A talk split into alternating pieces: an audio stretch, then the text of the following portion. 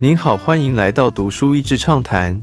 读书益智畅谈是一个可以扩大您的世界观，并让您疲倦的眼睛休息的地方。短短三到五分钟的时间，无论是在家中，或是在去某个地方的途中，还是在咖啡厅放松身心，都适合。脑内守护神还是杀手？大脑里面有个不起眼的细胞，正常运作时扮演保护脑健康的守护者，但是在错误的启动下，他们就转眼成了可怕的杀手。好久没有读起来这么顺畅又引人入胜的科普书籍。作者自己常年受到免疫系统相关疾病的困扰，在发病的同时，常常也伴随着忧郁的症状。当他询问越多人的时候，发现很多人都有类似的状况。作者一直从事脑神经科学研究相关的写作，过去也出了不少书。而这本书的主角就是小胶质细胞 （microglia） 在这种细胞上近年来研究上的突破。书中伴随着三位深受精神状态问题所困扰的患者故事。让读者了解大脑与我们身体免疫系统之间有着密切的关联性。脑子的卫兵，历史中有太长的时间，人们以为身体的免疫系统并没有掌管到我们的脑部，所以当身体有各式的发炎症状，那都只是身体的问题，与头脑没有任何的关系，就像是正交分离一般的哲学。但总有那么一些科学家看见奇怪现象时不死心，然后意外地发现，其实我们身体的免疫系统以至于淋巴系统，其实都有跟大脑通话的秘密通道。科学家一直都知道小胶质细胞在大脑的存在，但它就是个不起眼的小角色。在偶然的情况之下，才发现它有时竟然会开始吞噬其他的脑细胞。是什么让这些守护者突然失心疯成了杀手？失心疯的守护神对这一方面追根究底，才发现原来小角质细胞与我们身体的巨噬细胞白血球像是同样根源，但进入不同家庭的手足。当身体有发炎反应时，巨噬细胞会排山倒海的前进战争的前线，攻打敌人，并且吞噬有害的入侵者和伤兵尸体。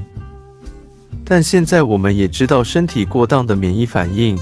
反而让这些守护者错误的攻击者身体其他的细胞与器官。如果身体都会有这样的状况，那么大脑受到自身警卫对失心疯自我攻击时，会有什么样子的症状呢？对心理疾病的忽视，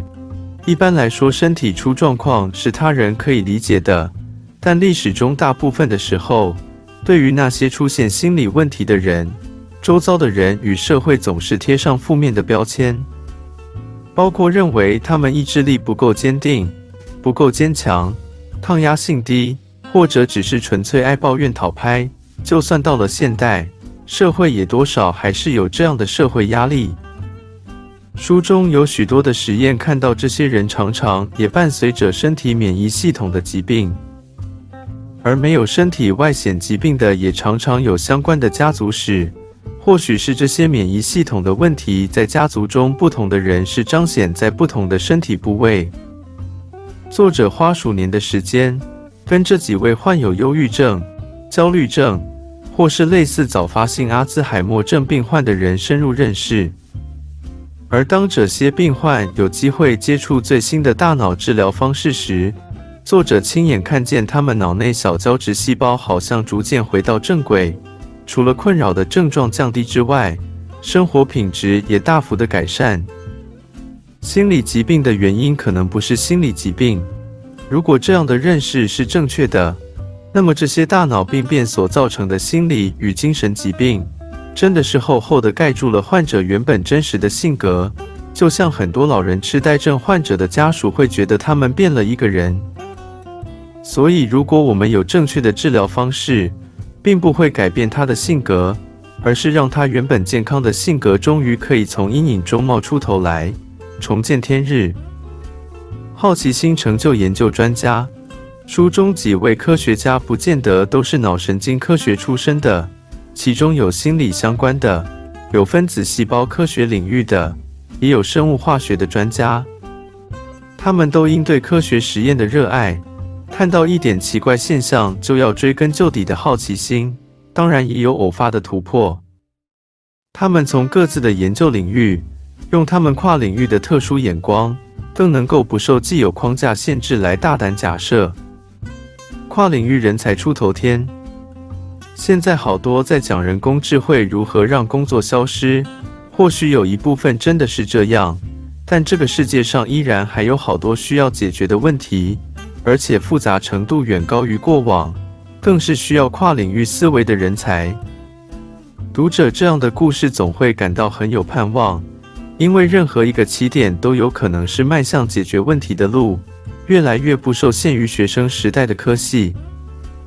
对于事物的好奇心，与不同背景领域的人协作的能力，还有不断问更好的问题。应该是面对复杂未来所需的修炼吧。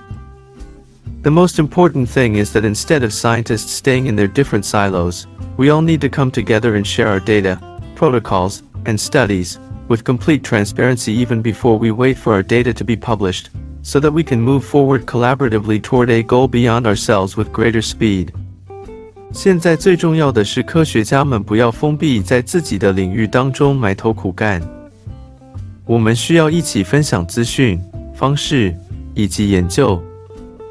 我们需要在资料公开之前就更透明的彼此分享，这样我们才能够用更快的速度，一同迈向一个比我们每个个体还要更大的目标。